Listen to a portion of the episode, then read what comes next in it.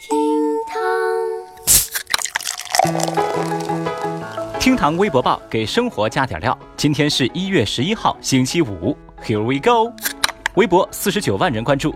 有媒体报道说，深圳华强北渠道商收到 iPhone 新一轮的降价的消息，iPhone 10R 降幅最大，仅渠道价便下降四百五十元。但是华强北某店铺则矢口否认，表示啊那是造谣，不可能降那么多的。苹果官网也没这种说法。同时呢，苹果客服回应，目前不管是批发还是零售，苹果官方都没有降价，也没有接到相应的通知。这苹果一有什么风吹草动啊，怎么少得了微博网友的强势围观呢？就有微博网友评论说，苹果销量下滑，陷入和高通的专利战，这降价呀是必然的。还有人不服的表示说，开什么玩笑？我缺的是那四百五十块吗？我缺的明明就是剩下那几千块嘛。小雨注意到啊，全网在报道这个消息的时候，使用的关键词都是大降价。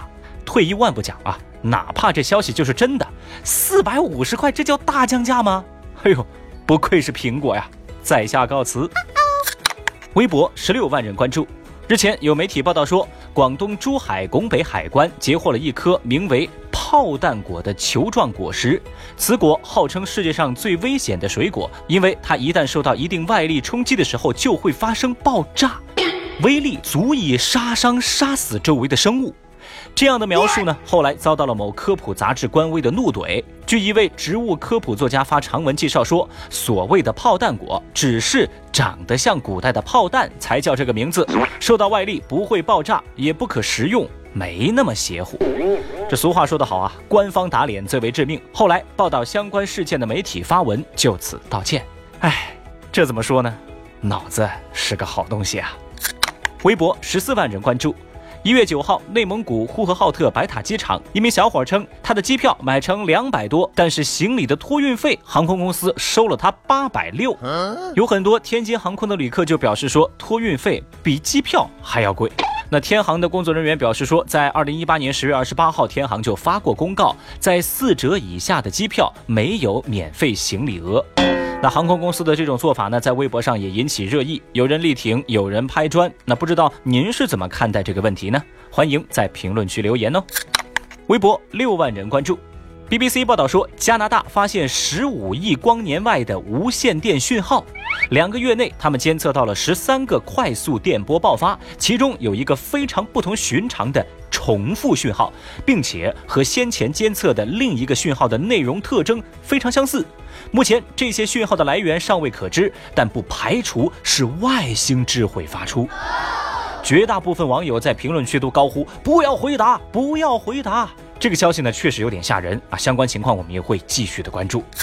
最后，我们再来看十号微博热搜榜的其他情况。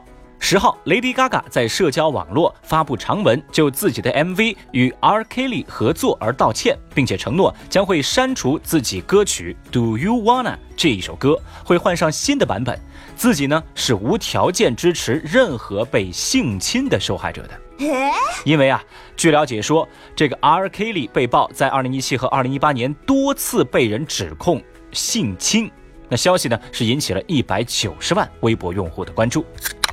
在九号，故宫养心殿西配殿南山墙前瞻金柱砖雕封透内，发现了两份乾隆年间清宫春节曲目细折。那细折的纸张质地绵软，颜色泛黄，字迹基本清晰。据故宫宫廷部戏曲研究人员表示，故宫博物院现存文物当中尚无此类形式的曲目单。据了解，现在文物呢已经移交故宫博物院宫廷部典章组保管，待修复研究完成之后，适当时机将会向公众展出。有一百零九万微博网友关注到了这个消息。日前，贵州十九岁女孩隆鼻手术后死亡的事件引起网上热议。有网友爆料说，女孩夏某某家属和医院达成了医疗纠纷调解。网传的协议书显示，医院一次性拿出一笔巨额的补偿费用给其家属，双方自愿放弃所有的司法鉴定程序。但同时，当地卫生部门是在十号表示说，相关部门仍然将查明夏某某的死因。厅堂微博报，下期节目接着聊。本节目由喜马拉雅 FM 独家播出。